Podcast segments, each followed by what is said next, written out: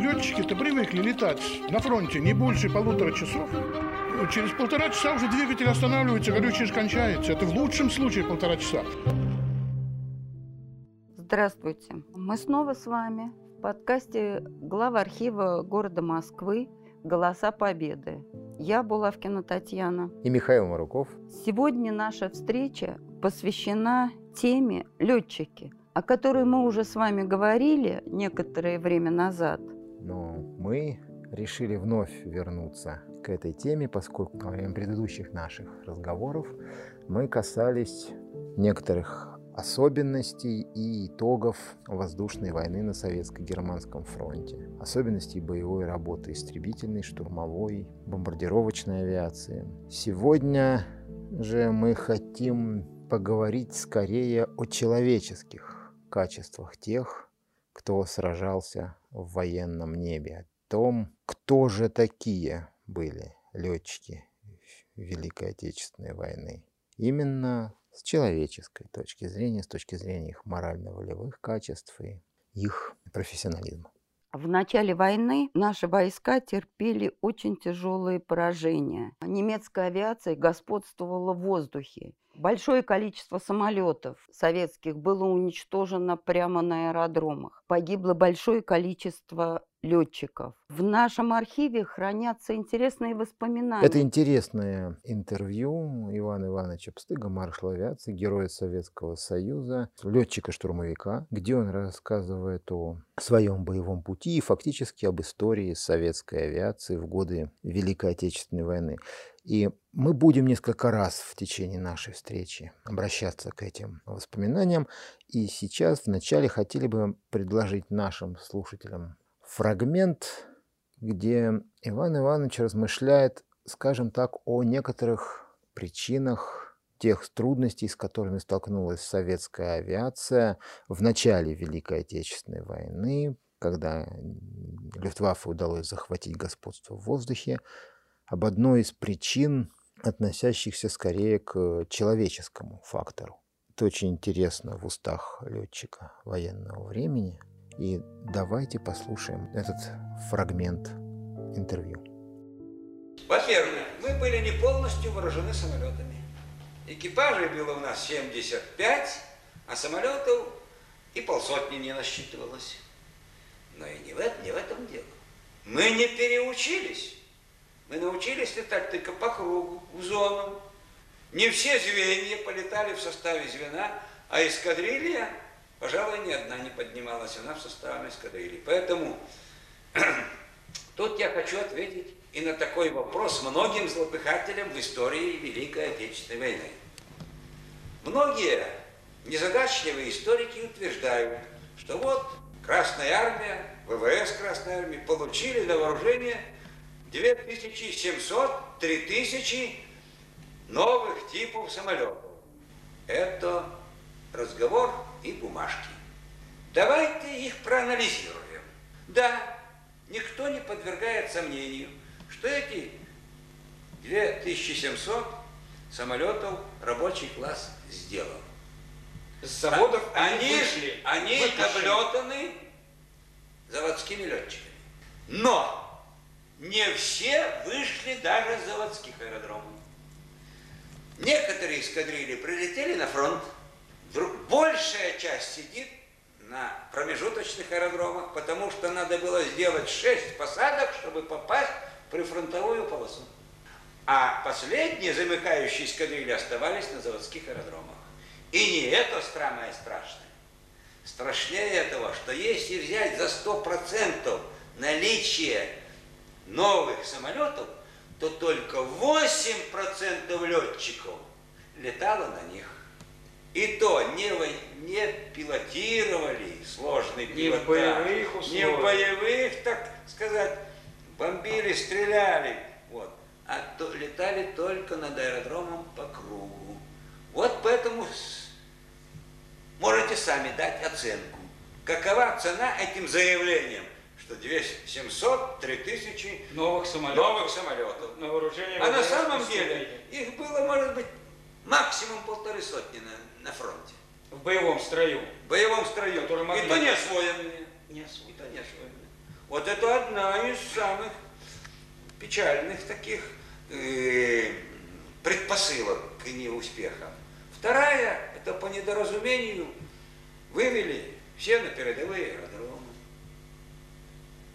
сосредоточенных порядках. И только ведь один начальник штаба Одесского военного округа, генерал-майор тогда, Захаров, впоследствии он был маршалом Советского Союза, начальником генерального Матвей Васильевич. штаба. Матвей Васильевич. Матвей Васильевич.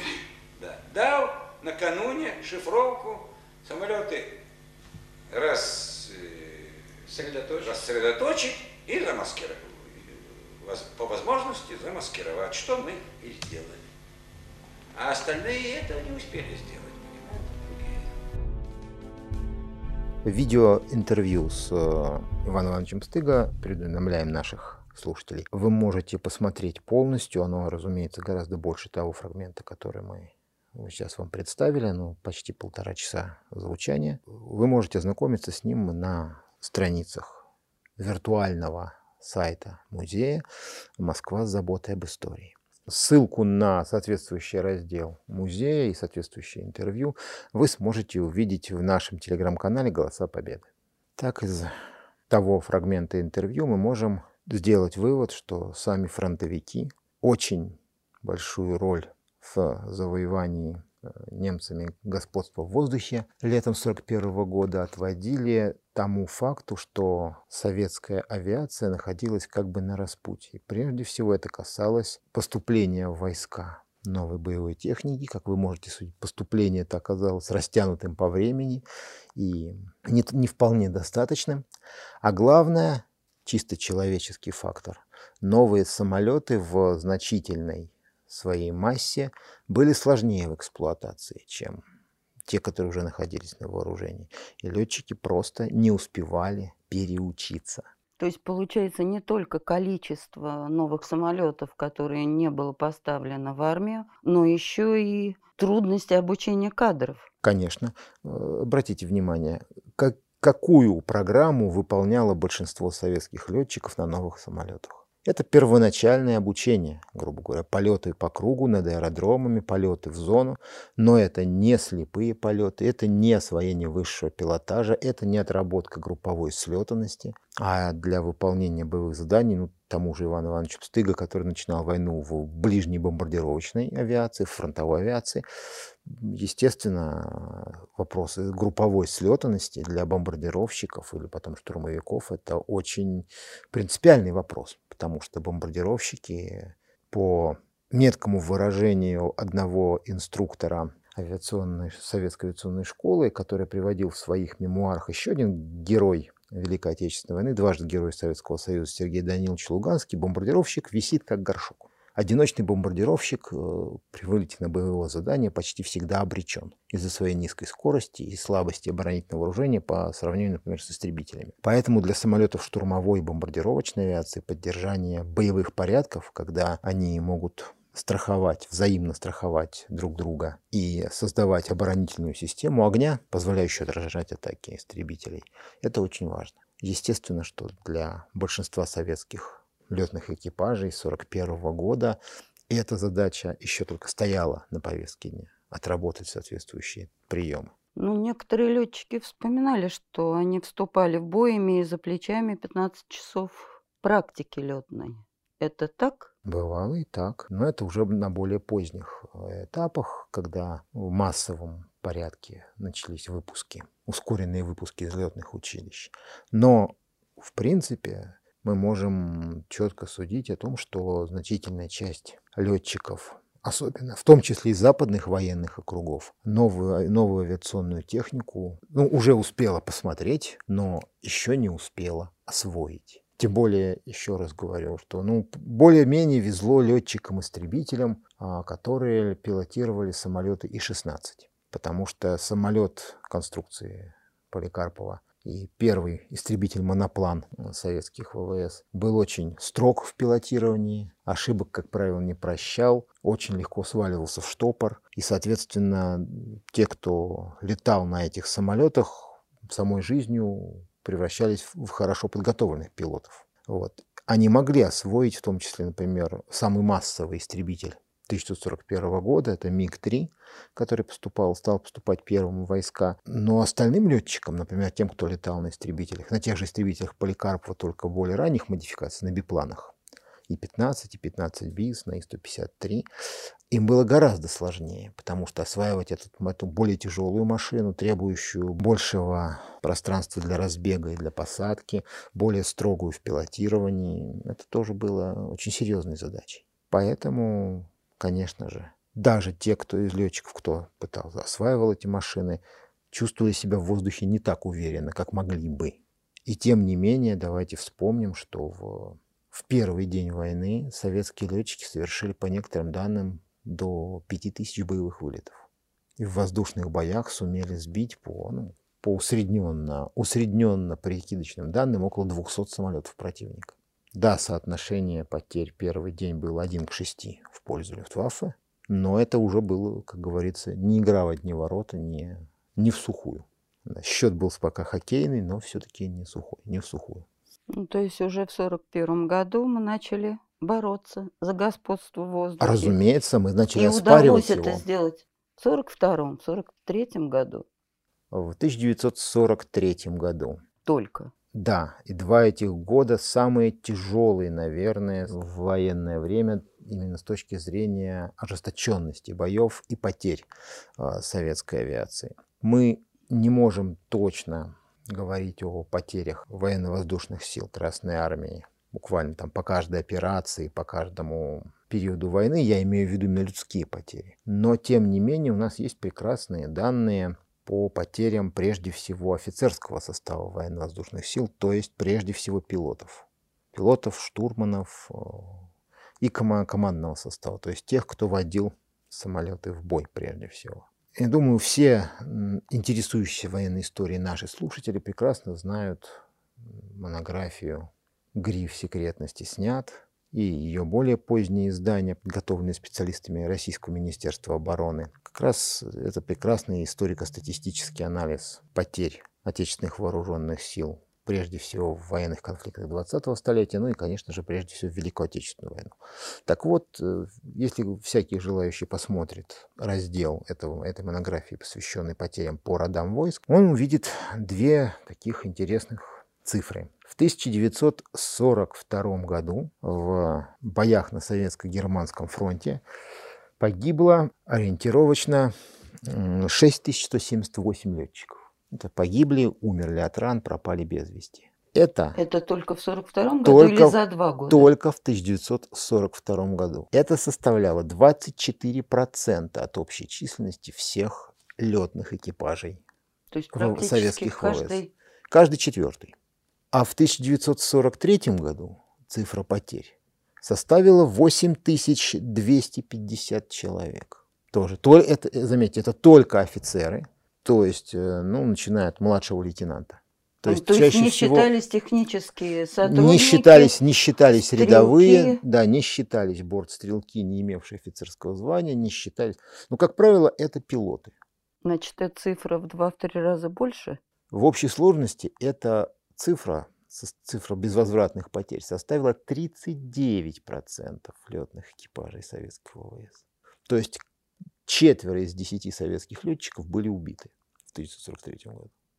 Вот представьте себе, представьте себе эти цифры. Они, по-моему, очень наглядно свидетельствуют о напряженности и ожесточенности этих боев. Представить себе это очень сложно. Это чудовищные цифры. Это чудовищные цифры. Вре- В принципе, если мы опять же говорим о потерях начальствующего и командного состава ВВС, то за, за годы войны мы потеряли все-таки 39 тысяч летчиков.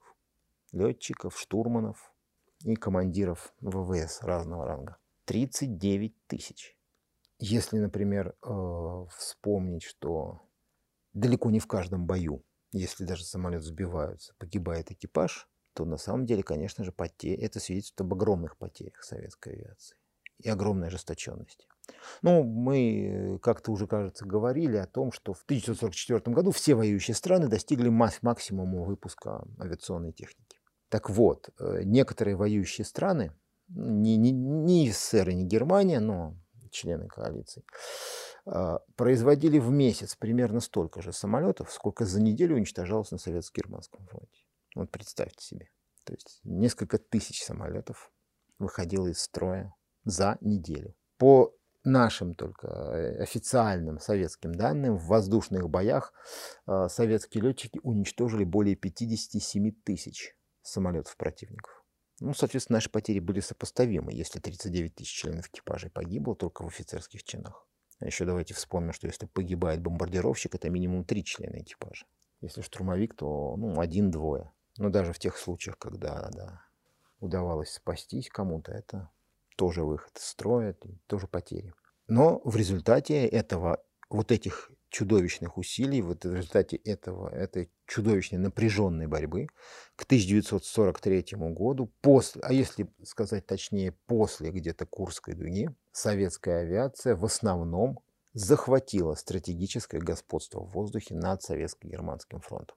Конечно, мы и раньше оспаривали это господство, ну и, например, в битве под Москвой нам удалось захватить локальное господство в воздухе над Западным фронтом, что обеспечило во многом успех контрнаступления. Но именно в стратегическом плане для завоевания господства в воздухе понадобилось еще тяжелое лето 42 года, бои под Сталинградом, борьба против Сталинградского воздушного моста, которая позволила начать перемалывать элиту Люфтваффе, потом ожесточенные буквально трехмесячные, лютые, их иначе даже назвать страшно, бои, воздушные бои на Кубани весной и начале лета 43 -го года и Курская дуга.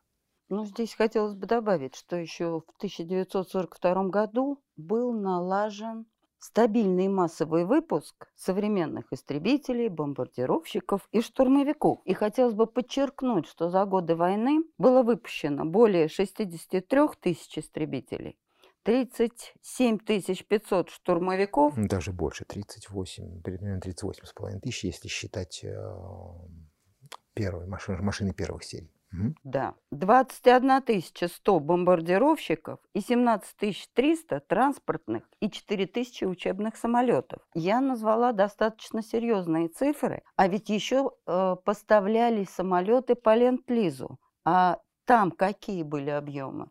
В 1941-1945 годах советская промышленность выпустила в общей сложности около 125 тысяч самолетов, если мы суммируем ваши цифры.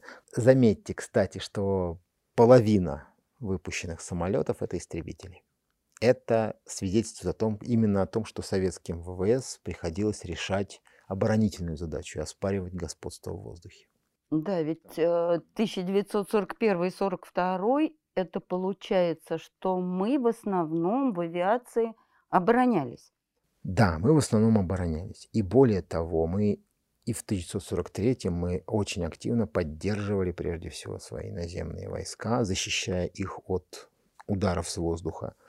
И только в 1944 году наша истребительная авиация переключилась скорее на помощь ударным, своим ударным компонентам ВВС, то есть наша авиация становится наступательной. Да, только в 1944 году реально. Но в 1941-1944 годах как раз в основном на эти годы и приходится, кстати, пик того, что мы называем еще авиационным ленд-лизом. Ну, поскольку для советских ВВС, которые потеряли большую часть самолетов, которые находились в строю на 22 июня 1941 года, уже к ноябрю 1941, была важна любая помощь. И эта помощь нам, союзниками, активно оказывалась. При этом в общей сложности мы получили около 18 тысяч боевых самолетов английского и американского производства.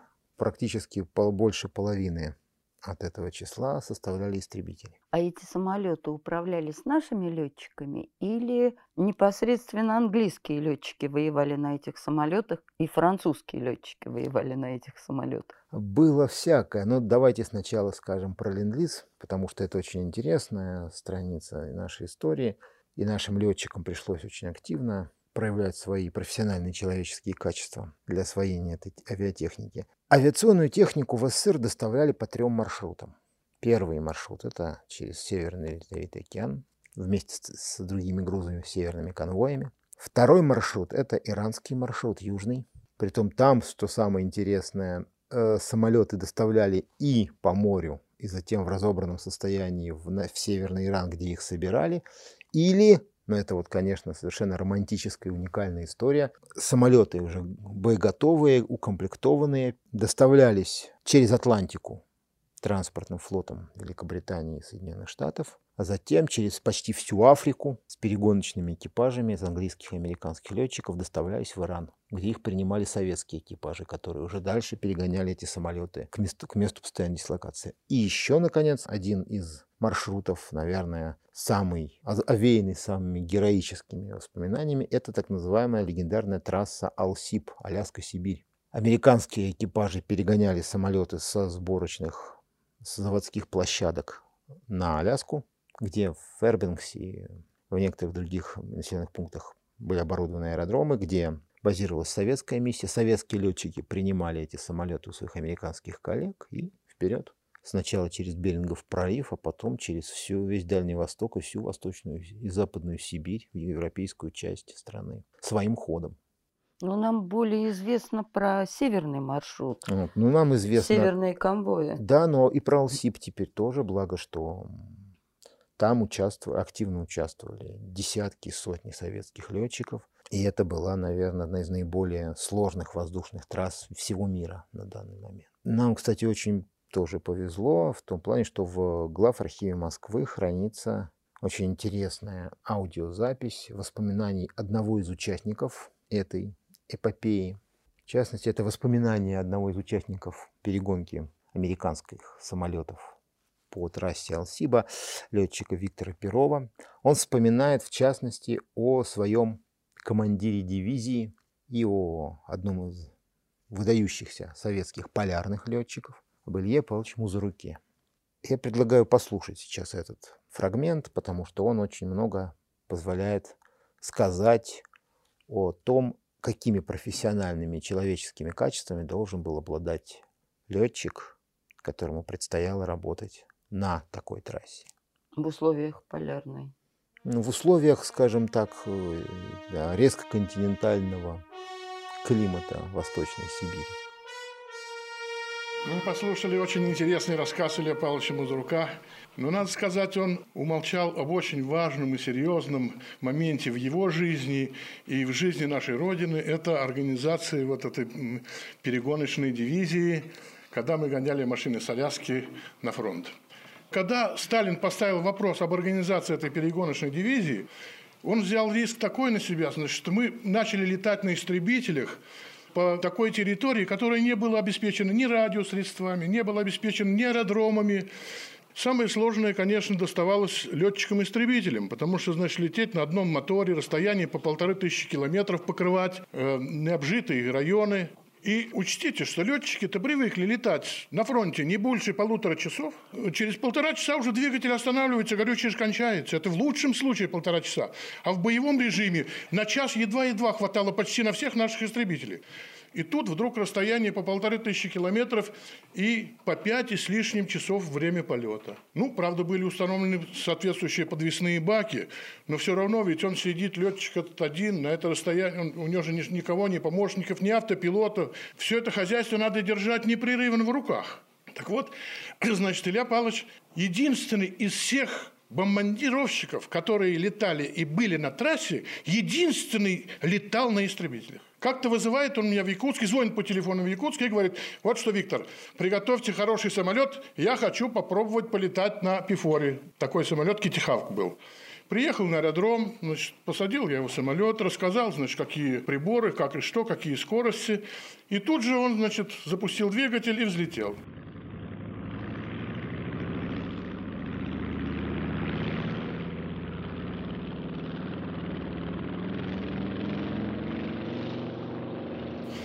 Он пронесся над аэродромом бреющим полетом и заложил боевой разворот. Видимо, полагал, что значит, э, у машины возможности беспредельные. Он так задрал ее здорово, что она, потеряв скорость, начала значит, падать на крыло. Но, к счастью, значит, машина пустила свой временный нос, и, значит, Илья Павлович вывел ее, значит, на высоте где-то порядка 100-150 метров. Ну, я полагал, значит, что охота, наверное, отпала у моего командира дивизии, значит, летать на э, такой прелести. Ну, знал я плохо, видимо, своего командира. Подходит время, значит, звонит, он говорит, вот что, приготовь два самолета, полетим с тобой в Красноярск. Без лидера, без ничего, на двух истребителях. Приехал на аэродром, это было уже осенью, холодно, сильные холода были, уже наступили, зима по-настоящему. Взлетели мы, взлетели, значит, легли на курс на Киринск почти полторы тысячи километров.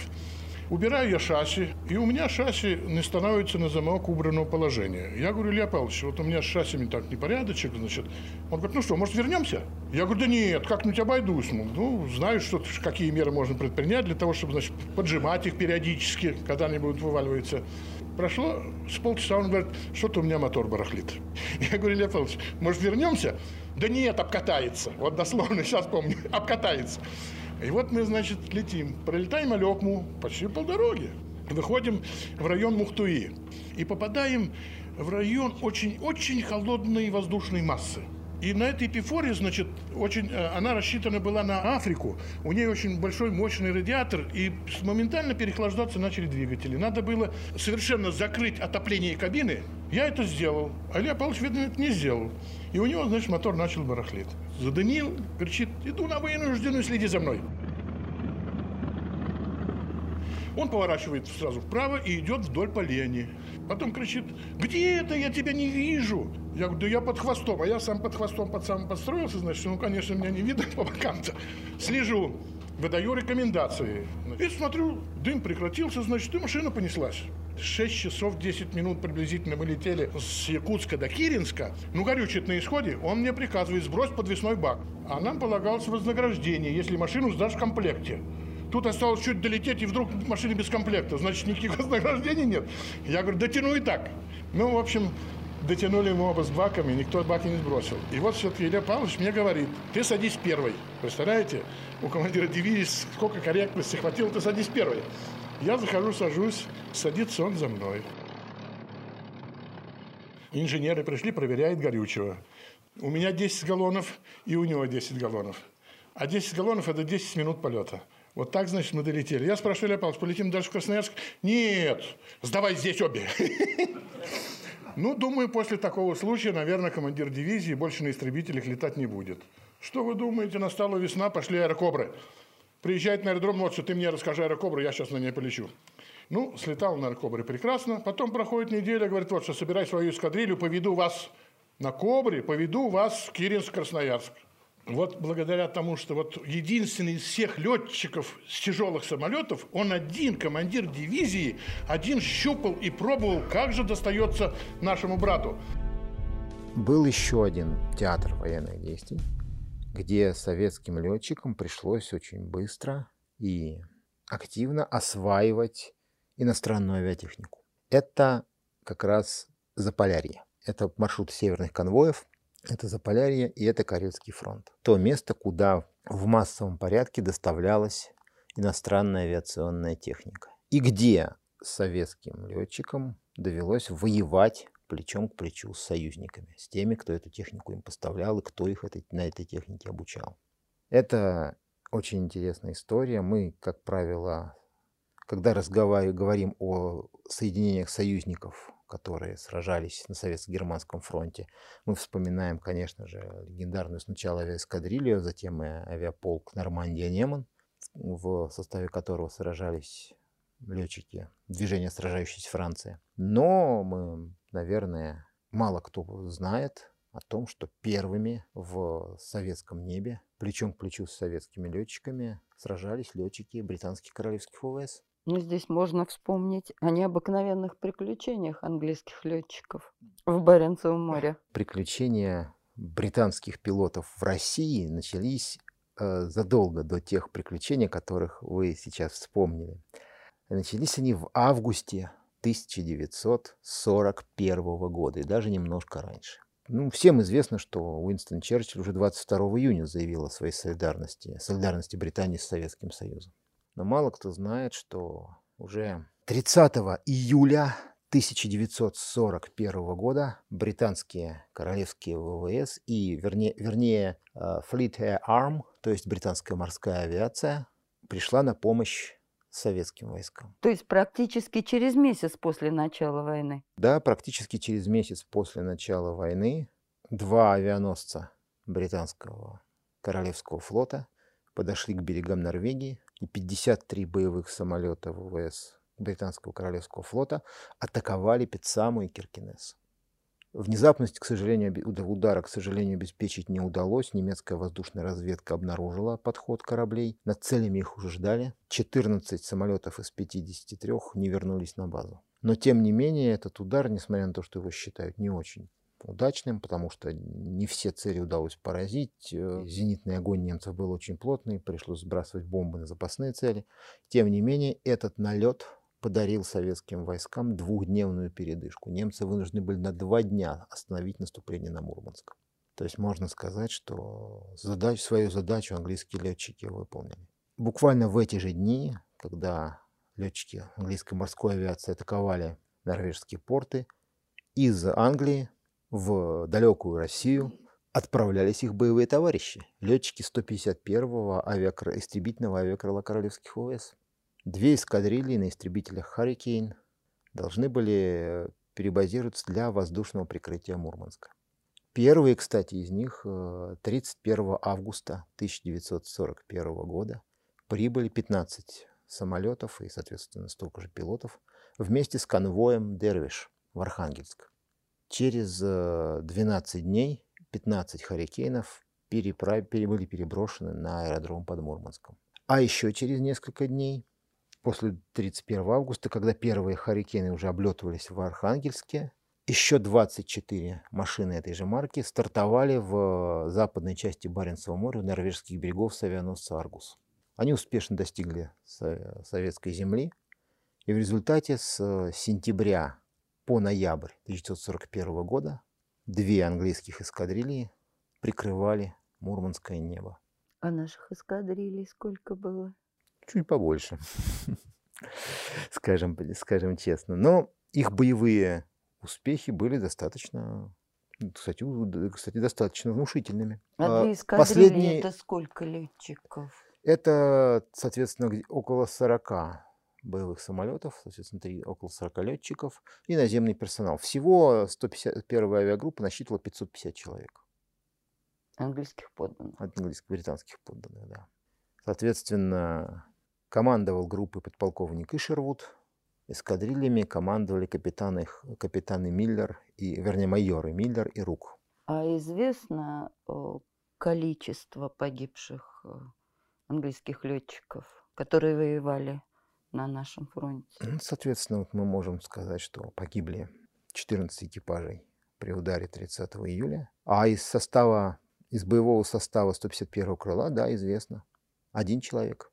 Последний боевой вылет, кстати, крыло сделало 20 октября. То есть оно активно, активно э, вело боевые действия то около месяца. За это время подтвержденно группа держала 15 побед. Было сбито 15 немецких самолетов при потере одного своего. Кстати, за это же время авиация Северного флота сбила 17 немецких самолетов, потеряв 8 своих машин. Так что англичане действовали даже достаточно успешно, как можно судить. За боевые заслуги полков, полковник Ишервуд, командир авиагруппы, командир 124-й авиационной эскадрильи майор Миллер и сержант Хау получили ордена Ленина. Трое английских летчиков получили советские боевые награды. Но главной задачей для англичан стало обучение советских летчиков владению иностранной техникой. Они начали обучать советских пилотов э, полетом на истребителе Хаукер Харрикейн. Кстати, первым летчиком Совет, Северного, ВВС Северного флота, который освоил Харрикейн, был капитан Борис Феоктич Сафонов, будущий первый дважды Герой Советского Союза. 20 октября 1941 года был получен приказ Министерства авиации передать советскому, советским товарищам всю авиатехнику и готовиться к возвращению личного состава домой. И как раз на годовщину Октябрьской революции 6-7 ноября 1941 года последние британские летчики покидали советскую землю. Ну а как самое интересное, необыкновенных Самое интересное, что их провожало 60 советских уже истребителей «Харрикейн», притом в так, называемой, в так называемом хендонском строю, которому э, английские летчики обучили советских товарищей. Это был такой парадный строй для проведения воздушных парадов которые обычно проводились на базе Royal Air Force в Хендоне. Вот. И строй советских самолетов вел, кстати, вел Сафонов. Это был, это был первый эпизод участия британских летчиков в боевых действиях на советско-германском фронте. Но, кстати, не последний. А уже к концу 1941 года 75% авиатехники ВВС Северного флота составляли самолеты английского производства. А к 1943 году 99% ВВС Корейского фронта и, соответственно, Северного флота воевали на английских и американских машинах вместе с которыми часто воевали, ну, в Советский Союз попадали и их экипажи. Тот случай, о котором мы так вспоминаем, о необыкновенных приключениях э, да, британцев, да, британцев в Баренцевом море, относится к трагическим дням июля 1942 года, к тем дням, которым потом Валентин Савич Пикуль посвятил свой роман «Реквием каравану PQ-17». И он непосредственно связан с этим караваном.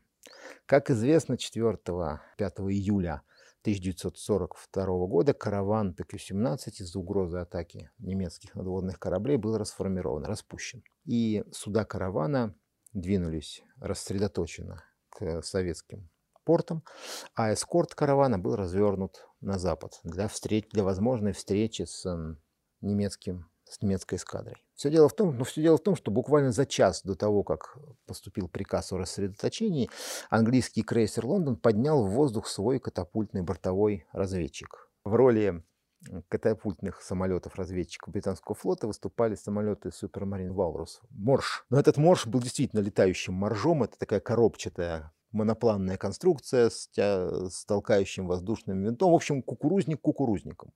Экипаж два человека, вооружение один пулемет Льюиса, если что, на всякий случай, ну и два револьвера.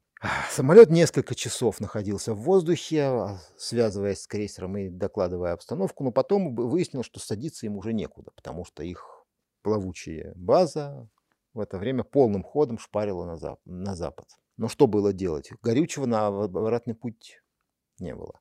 Тогда бравые английские авиаторы, ничтоже сумняшися, приводнились возле ближайшего к ним транспортного судна, ну, даже не совсем транспортного, вспомогательного. К счастью, это оказался один из кораблей противовоздушной обороны каравана, которые продолжали свой путь к советским портам, и попросили взять их на буксир. Ну, в общем-то, э, спасение утопающих – это святой долг любого моряка, что торгового, что военного флота. В результате доблестным летчикам бросили конец, они закрепили его на носу своего гидросамолета, но свой гидросамолет не покинули, потому что это все-таки была их военная техника. И вот так они до самого Архангельска на буксире и двигались. При том, что немецкие самолеты, естественно, обнаружили этот странный буксирный караван и несколько раз совершали на него налеты. Вот. И чтобы помочь своим товарищам на борту соответственно, судна. В, это, в, это, в эти минуты английские летчики запускали мотор и активно маневрировали влево, вправо, чтобы уклоня, уклоняясь от бомб. Вот. То есть э, ну, само по себе потрясающее, конечно, зрелище. Гидросамолет на буксире у транспортного судна в океане уклоняется от, от бомб с, э, самолета уже. То есть попасть в него было очень сложно, поскольку, да. поскольку он маневрировал.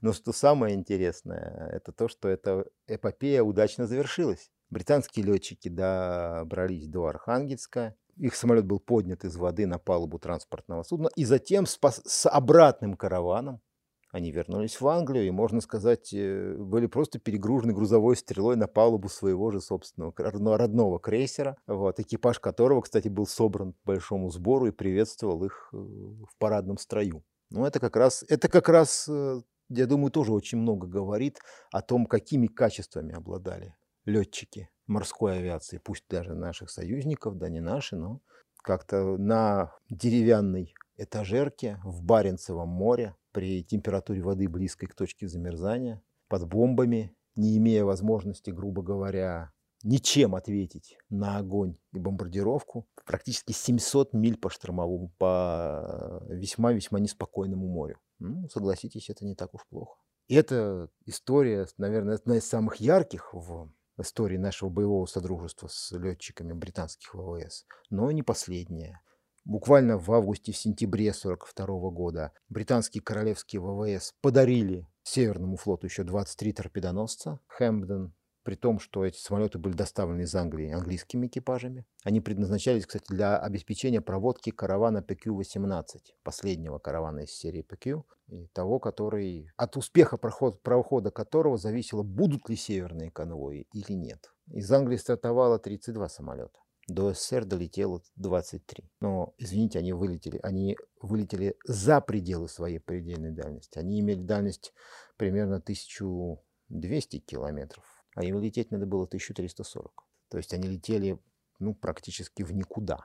Они должны были пролететь, стартовав из Англии, они должны были пересечь Северное море через территорию оккупированной Норвегии, нейтральной Швеции и союзника гитлерской Германии и Финляндии. Они должны были выйти к Кандалакшскому заливу, а потом, повернув на север, на, идти на аэродромы под Мурманск и Архангельск. Кандалакшский залив это был выбран потому, что это была, был самый э, оптимальный ориентир природный в этом месте, потому что залив Белого моря, его, его ни с чем не спутаешь, ни с озером, ни с чем. Поэтому это была идеальная точка для, его, для ориентирования. Вот представьте себе такое вот, когда ты тоже летишь много-много часов, 10-12 часов полета над территорией противника днем, полярный день в самом разгаре. И эти 23 торпедоносца участ... активно работали на Северном флоте до того момента, как говорится, пока не кончились. А такое мужественное, героическое поведение иностранных летчиков, оно как-то у нас было отмечено? Мы награждали... Благодарностями, этих... благодарностями. Или очень необычными мерами. Так, кстати, вместе с этими Хэмпдонами в СССР прибыло три самолета Spitfire фоторазведчика. Два раза, кстати, такие, пар, такие поставки осуществлялись. По три самолета перелетали. Кстати, заметьте, тоже так же, не, не в ящиках и на пароходе, а своим ходом из Англии через одномоторный истребитель. Шесть английских фоторазведчиков, три в 43-м и три в 44-м годах прилетали на Северный флот для того, чтобы вести, обеспечивать операции британского флота по проводке конвоев и разборки с немецкими линкорами Шарнхорст и Тирпиц. И ну, вся их награда... имели какое-то вооружение или они все-таки были беззащитны? Фоторазведчики не имели вооружения. То есть они летели без вооружения, они были беззащитны? Да. Они были и добирались своим ходом. Да, и добирались и своим их никто ходом. не охранял. Нет. Кстати, летчики активно участвовали в полетах, совершили более 50 вылетов на разведку портов Норвегии, в том числе в интересах Северного флота.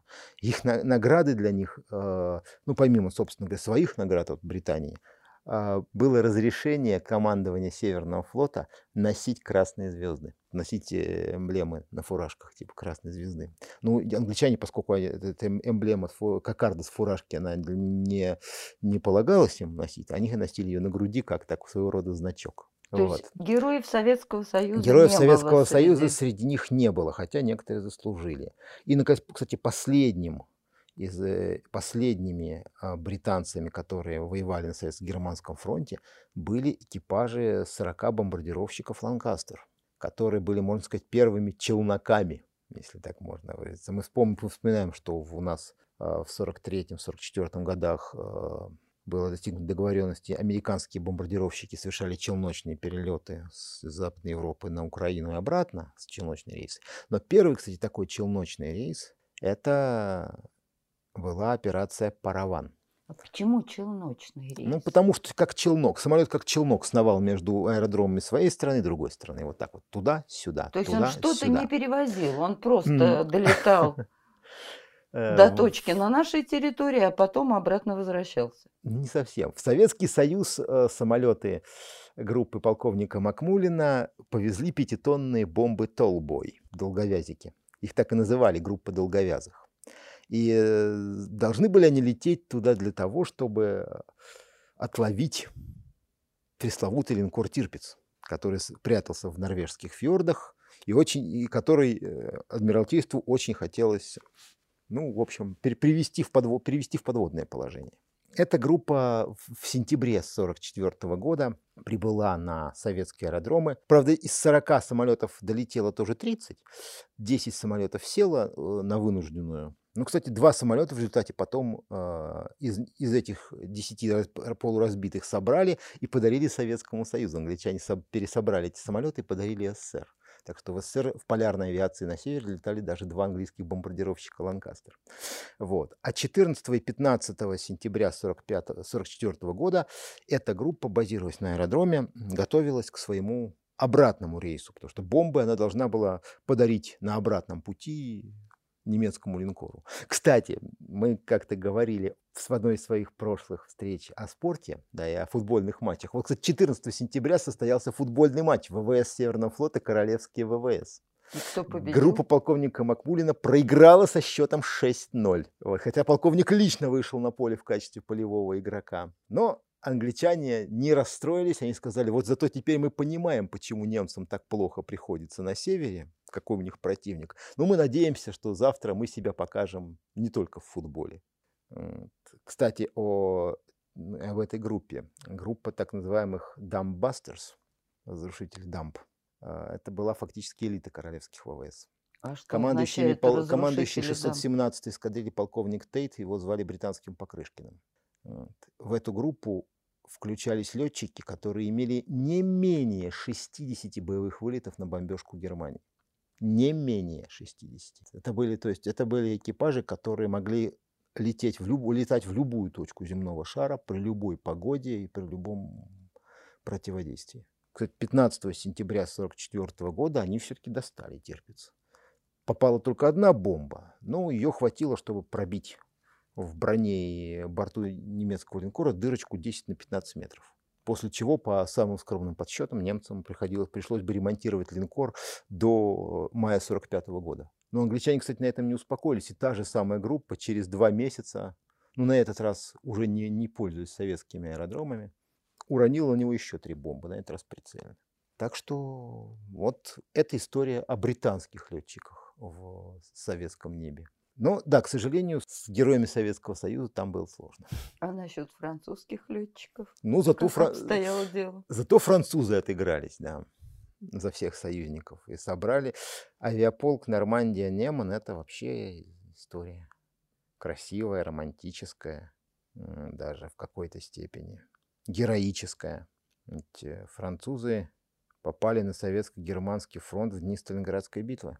И в черные дни Франции, когда не- немцы оккупировали неоккупированную территорию Вишистской Франции, когда французский флот уничтожил сам себя в Тулоне в ноябре 1942 года. То есть с моральной точки зрения они попали на советско-германский фронт в дни самого чер... самые черные для своей родины. Тем не менее, в общей сложности тогда первая группа-то была совсем небольшой. 14 летчиков и м, 50 механиков и, специали... и других специалистов. Всего же через полк прошло до, 44... до 45 года 96 французских летчиков. Ну, Кстати, с учетом технического персонала, А технический, 300. ну да, технический персонал, правда, очень быстро заменили на советский, потому что французам было все-таки очень... Французские механики не справлялись с работой в СССР в русские морозы. Как говорилось, русские морозы не для чужих коней, да. Их не устраивал наш климат? Да и, ты знаете, для того, чтобы понять более-менее, как работали механики, я предложил бы нашим слушателям вспомнить два прекрасных советских фильма о военных летчиках. Это «В бой идут одни старики» и «Хроники пикирующего бомбардировщика». Вот там, в общем-то, познавательно, просто показано, что, что из себя представлял труд авиамехаников на советско-германском фронте. Ну, там, правда, большей частью событий это происходит в летнее время, но уж поверьте, да, в, в зимнее там было все тоже, только в несколько раз хуже. Тем не менее, 96 французских летчиков прошло через полк Нормандия. Они все-таки смогли сбить более 230 немецких самолетов в воздушных боях. И 42 французских летчика остались в советской земле навечно. Из 96 почти половина. Но зато все, все летчики Нормандии получили свои боевые награды, а четверо стали героями Советского Союза. Кстати, один посмертно. Марис, ле- лейтенант Марис Лефевр, да, не дожил до присвоения с него звания. Он, он умер от ран утром 6 июня 1944 года, в день, когда союзники высадились на его родине. Вот. А так, Марис Альбер, Жак Андре и, наверное, самое, самое потрясающее в этом плане награждение э, среди летчиков э, полка Нормандия Неман парадоксальное, если хотите. Ролан Польс де Вуа де ла Пуап. Я только вас хотел спросить. Э, среди награжденных был настоящий граф? Да, именно он. Он, конечно, был, он, конечно, мог считаться наследником графа, потому что он был всего лишь 1920 года рождения, да, но его семья имела графское достоинство. Граф – герой Советского Союза? Да, граф – герой французский, Совет... граф. французский граф – герой Советского Союза. 11 самолетов на боевом счету. Лично сбитых. Третий по, третий по результативности летчик авиаполка. А Марис Альбер второй по результативности французский летчик Второй мировой войны. 23 лично сбитых. Так что свой вклад летчики, сражающиеся Франции, внесли в нашу победу достойный. Кстати, Андре, Лефевр и Альбер, их ведь называли три мушкетера. Они, Почему? Они всегда были втроем. Они служили в одной части во Франции, ну, в 41 году. Они в один день бежали все втроем в Гибралтар. Они один, в одно время согласились поехать в Россию. Ну и в одно время практически все прошли всю войну до Белоруссии вместе. Их называли «Три мушкетера». Так что «Три мушкетера» успели повоевать не только да, под Ларошелью, но и в советском небе. Как проходила боевая работа летчиков? Сколько в день могло быть боевых вылетов? И вообще, как был устроен быт у военных летчиков? Сколько было боевых вылетов? Ну, это все по-разному. Зависит от того, какая это была часть. Одно дело это истребители, боевой вылет которых длится час, или штурмовики, которые иногда лететь ну, полтора-два часа. Другое дело это дальние бомбардировщики, у которых боевой вылет длится полсуток. Ну, то есть у них не было нормированного вот. 8-часового рабочего ну, дня? Нар- нормированного рабочего дня на войне не бывает. Там нормирует все, грубо говоря, обстановка и противник зачастую. Но известна очень такая цифра. Советские летчики за годы войны совершили 3 с четвертью миллиона боевых вылетов. Берем 3 с четвертью миллиона, делим на 1418 дней и примерно получаем сколько в среднем И боевых сколько? вылетов получалось. Каждый советский летчик за время войны делал не менее трех боевых вылетов в сутки. Три, Сутки да, три боевые вылета. Да. А боевой вылет А сколько мог длиться? Иногда, я вам уже говорил, от часа до нескольких часов. Но, в, естественно, это скрещение ежа с ужом, потому что это средняя величина, средняя температура по, да, по больнице. А реально, естественно, бомбардировщики делали один, могли делать один боевой вылет в день или даже один боевой вылет в несколько дней, ну, потому что его надо было готовить, надо было проводить разведку, надо было прокладывать маршруты, потом еще собираться после этого вылета. И преодолеть тысячи Да, и, километров. и про- преодолеть тысячи километров до цели. Истребители могли совершать, особенно в период крупных войсковых операций, до 10 боевых вылетов в сутки. Ну, это практически невозможно представить. Взлетел, сел. Взлетел, Взлетел. сел, взлетел, сел. А, Те же За самые... день. Да. Ну, 6-8 это совершенно норма. В, кстати, в воспоминаниях того же самого Сергея Даниловича Луганского очень хорошо, бы- очень хорошо описаны будни летчиков-истребителей в Сталинградской битве, притом в оборонительном этапе. Это как раз тогда, когда примерно сотни или около того советских исправных истребителей на 500 с лишним километровом фронте пыталась останавливать четвертый воздушный флот Люфтваффе с его вот этими четырьмя сотнями одних только бомбардировщиков. 6-8 вылетов. Я неоднократно ну, вспоминаю о воспоминаниях Сергея Даниловича Луганского, эта книга называется «На глубоких виражах», поскольку она стала одним из источников, ну, если хотите, вдохновения для многих и многих историков, литераторов, драматургов и кинематографистов во Второй мировой войне. В частности, тот же самый фильм «В бой идут одни старики» построен на этой книге более чем на 70%. Вот. Ибо и эпизод с полетами на Мессере, и судьба лейтенанта Кузнечика, на самом деле, да, Ивана Мокрова, вот, полностью и заимствованы именно из, это, из этих мемуаров. Вот. Ну так вот, э, как раз очень активно описывал, Луганский описывал в том числе и будни 424-го истребительного авиационного полка, которым тогда командовал майор, тогда еще майор э, Василий Иосифович Сталин. Мы продолжим говорить о советских летчиках года Великой Отечественной войны в следующей части. Оставайтесь с нами.